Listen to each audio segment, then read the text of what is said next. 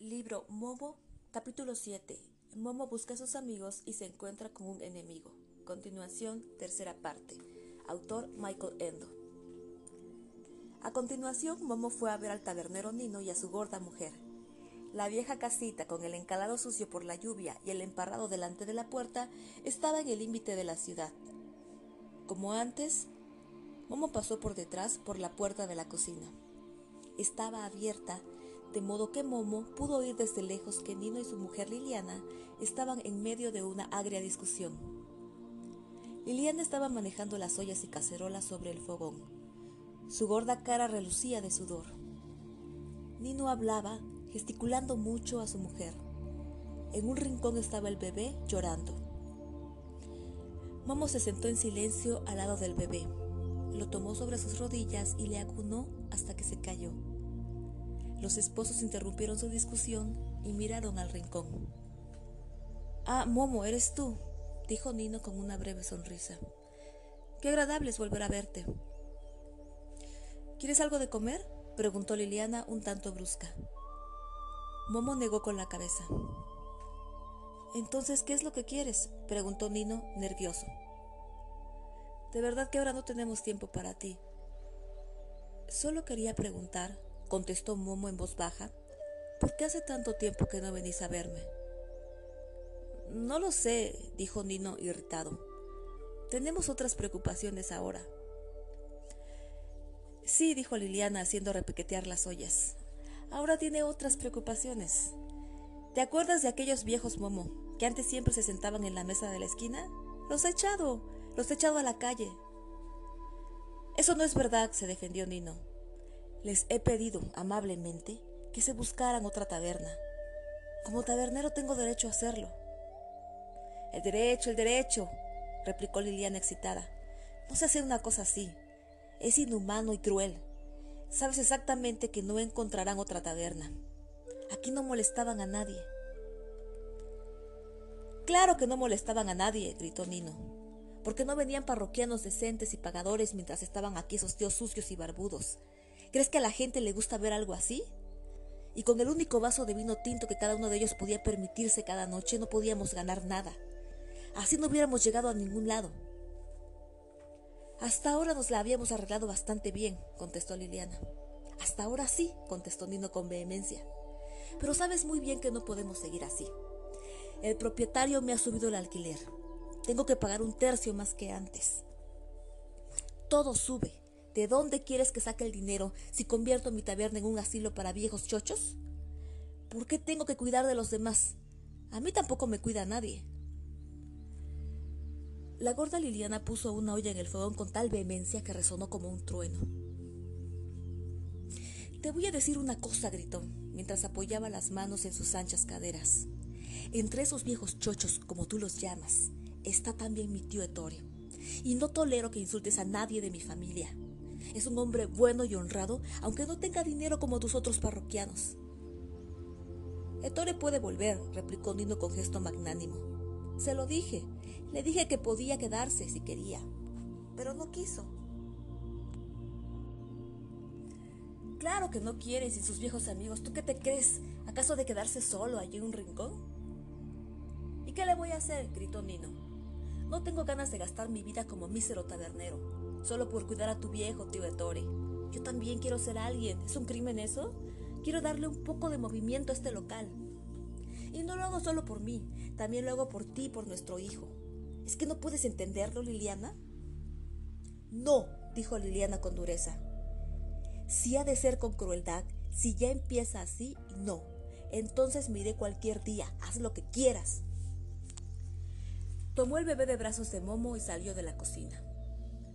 Nino no dijo nada durante un buen rato. Encendió un cigarrillo y le daba vueltas entre los dedos. Momo le miraba. Está bien, dijo finalmente. Eran tipos amables, me gustaban. ¿Sabes, Momo? A mí mismo me sabe mal que... Pero ¿qué quieres que haga? Los tiempos cambian. Puede que Liliana tenga razón, prosiguió al cabo de un momento. Desde que no están los viejos el local se me hace extraño frío, ¿entiendes? Ni yo mismo lo aguanto ya. La verdad es que no sé qué debo hacer. Todos lo hacen así hoy en día. ¿Por qué tengo que ser diferente yo? ¿O crees que debo serlo? Momo asintió imperceptiblemente. Nino lo admiró y también asintió. Entonces ambos sonrieron. Qué bien que hayas venido, dijo Nino. Ya habíamos olvidado lo que decíamos antes. En casos como este, ve con Momo. Ahora volveré con Liliana. Pasado mañana es nuestro día de descanso e iremos a verte. ¿De acuerdo? De acuerdo, contestó Momo. Después, Nino le dio una bolsa llena de manzanas y naranjas y Momo se fue a su casa. Y Nino y su gorda mujer efectivamente fueron. También llevaron al bebé y una cesta llena de cosas ricas. Imagínate, Momo, dijo Liliana radiante. Nino ha ido a ver al tío Ettore y a los demás viejos. Uno a uno se ha disculpado y les ha pedido que vuelvan. Sí, dijo Nino sonriente mientras se rascaba la oreja. Vuelven a estar todos. Supongo que mi taberna no se convertirá en gran cosa, pero vuelve a gustarme. Rió y su mujer dijo, Ya sobreviviremos, Nino. Fue una tarde muy bonita y cuando al final se fueron, prometieron volver pronto.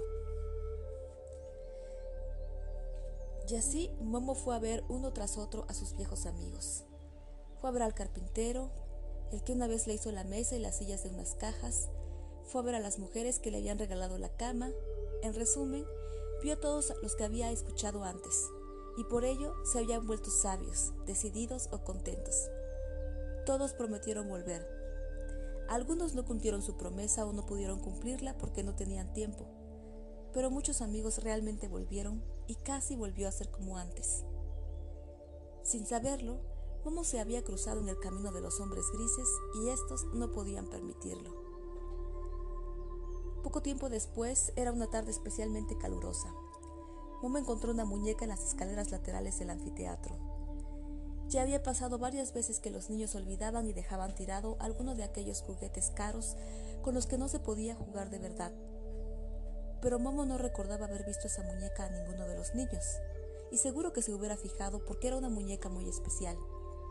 Era casi tan grande como la propia Momo y reproducida con tal verismo que se le hubiera tomado por una persona pequeña. Pero no parecía un niño o un bebé, sino una damisela elegante o un maniquí de escaparate. Llevaba un vestido rojo de falda corta y zapatitos de tacón. Momo la miraba fascinada. Cuando al cabo de un rato la tocó con la mano, la muñeca agitó un par de veces los párpados, movió la boca y dijo con voz rara, como si saliera de un teléfono. Hola, soy Bebenín, la muñeca perfecta. Momo se retiró asustada, pero entonces, casi sin querer, contestó. Hola, yo soy Momo. De nuevo la muñeca movió los labios y dijo, Te pertenezco, por eso te envidian todos. No creo que seas mía, dijo Momo. Más bien creo que alguien te habrá olvidado. Tomó la muñeca y la levantó. Entonces se movieron de nuevo sus labios y dijo, Quiero tener más cosas. ¿Ah, sí? contestó Momo y reflexionó. No sé si tendré algo que te vaya bien, pero espera, que te enseñaré mis cosas y podrás decir que te gusta. Tomó la muñeca y pasó con ella por el agujero de la pared hasta su habitación. De debajo de la cama sacó una caja con toda suerte de tesoros y la puso delante de Bebenín. Toma, dijo, es todo lo que tengo. Si hay algo que te gusta, no tienes más que decirlo y le enseñó una bonita pluma de pájaro, una piedra de muchos colores, un botón dorado y un trocito de vidrio de color. La muñeca no dijo nada y Momo la empujó. Hola, sonó la muñeca. Soy Bebenín, la muñeca perfecta. Sí, dijo Momo, ya lo sé, pero querías escoger algo. Aquí tengo una bonita casa de caracol. ¿Te gusta? Te pertenezco, contestó la muñeca. Por eso te envidian todos. Eso ya lo has dicho, dijo Momo. Si no quieres ninguna de mis cosas, podríamos jugar, ¿vale? Quiero tener más cosas, repitió la muñeca. No tengo nada más, dijo Momo. Tomó la muñeca y volvió a salir al aire libre. Ahí sentó a la perfecta Bebenín en el suelo y se colocó enfrente. Vamos a jugar a que vienes de visita, propuso Momo. Hola, dijo la muñeca. Soy Bebenín, la muñeca perfecta. Qué amable de venir a verme, contestó Momo. ¿De dónde viene usted, señora mía? Te pertenezco, prosiguió Bebenín. Por eso te envidian todos. Escucha, dijo Momo. Así no podemos jugar si siempre dices lo mismo. Quiero tener más cosas, contestó la muñeca mientras pestañeaba. Momo lo intentó con otro juego y cuando ese también fracasó, con otro y otro y otro más, pero no salía bien. Si la muñeca por lo menos no hubiera dicho nada, Momo habría podido contestar por ella y habría resultado la conversación más bonita. Pero precisamente por hablar, Bebenín impedía cualquier diálogo. Al cabo de un rato, Momo tuvo una sensación que no había sentido nunca antes, y porque le era completamente nueva, tardó en darse cuenta de que era aburrimiento. Momo no sabía qué hacer. Le habría gustado dejar tirada la muñeca perfecta y jugar a otra cosa, pero por alguna razón desconocida no podía separarse de ella. Así que al final, Momo estaba sentada y miraba fijamente la muñeca que, a su vez, miraba a Momo con sus ojos azules, vidriosos, como si se hubieran hipnotizado mutuamente. Momo por fin apartó la vista de la muñeca y se asustó un poco, porque muy cerca había un elegante coche gris ceniza de cuya llegada no se había dado cuenta. Dentro del coche había sentado un hombre que llevaba un traje de color telaraña, un bombín gris en la cabeza y que fumaba un pequeño cigarro gris. También su cara era cenicienta. El hombre debía haberlo observado durante un buen rato porque miró a Momo con una sonrisa. Y aunque esa tarde era tan calurosa que el aire ondulaba bajo el sol, Momo de repente sintió unos escalofríos. En esto, el hombre abrió la portezuela del coche, se apeó y fue hacia Momo. En la mano llevaba una cartera de color gris plomo. ¿Qué muñeca tan bonita tienes? dijo con una voz sorprendentemente monótona. Todos tus amiguitos te la envidiarán. Momo solo se encogió de hombros y se cayó. Seguro que ha sido muy cara, ¿no? continuó el hombre gris. No lo sé, murmuró Momo con timidez. La he encontrado. ¿Qué cosas? respondió el hombre gris. Me parece que eres muy afortunada. Momo volvió a callar y se rebujó más en su chaquetón demasiado grande. El frío aumentaba. Pero no tengo la impresión, dijo el hombre gris con una minúscula sonrisa, de que estés demasiado contenta, pequeña. Momo agitó un poco la cabeza.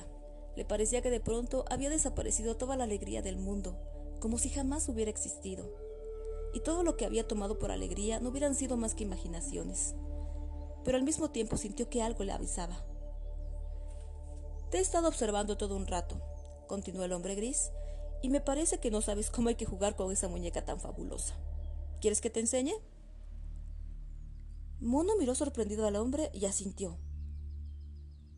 Quiero tener más cosas, sonó de repente la muñeca. ¿Lo ves pequeña? dijo el hombre gris. Ella misma lo está diciendo. Con una muñeca tan fabulosa no se puede jugar igual que con cualquier otra, eso está claro. Tampoco está hecha para eso. Hay que ofrecerle algo si uno no quiere aburrirse con ella. Fíjate, pequeña. Fue hacia su coche y abrió el maletero. En primer lugar, dijo, necesita muchos vestidos. Aquí tenemos, por ejemplo, un precioso vestido de noche. Lo sacó del coche y lo tiró hacia Momo.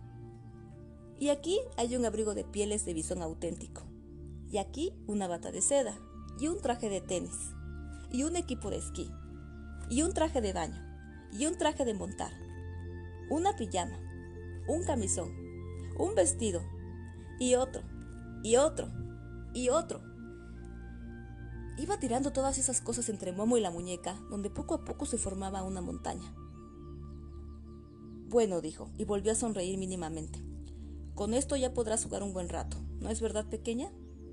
Pero al cabo de unos días también esto se vuelve aburrido, ¿no crees? Pues bien, entonces tendrás que tener más cosas para tu muñeca. De nuevo se inclinó sobre el maletero y tiró cosas hacia Momo. Aquí hay, por ejemplo, un bolso pequeñito de piel de serpiente, con un lápiz de labio pequeñito y una polvera de verdad dentro. Aquí hay una pequeña cámara fotográfica. Aquí una raqueta de tenis. Aquí un televisor de muñecas que funciona de verdad.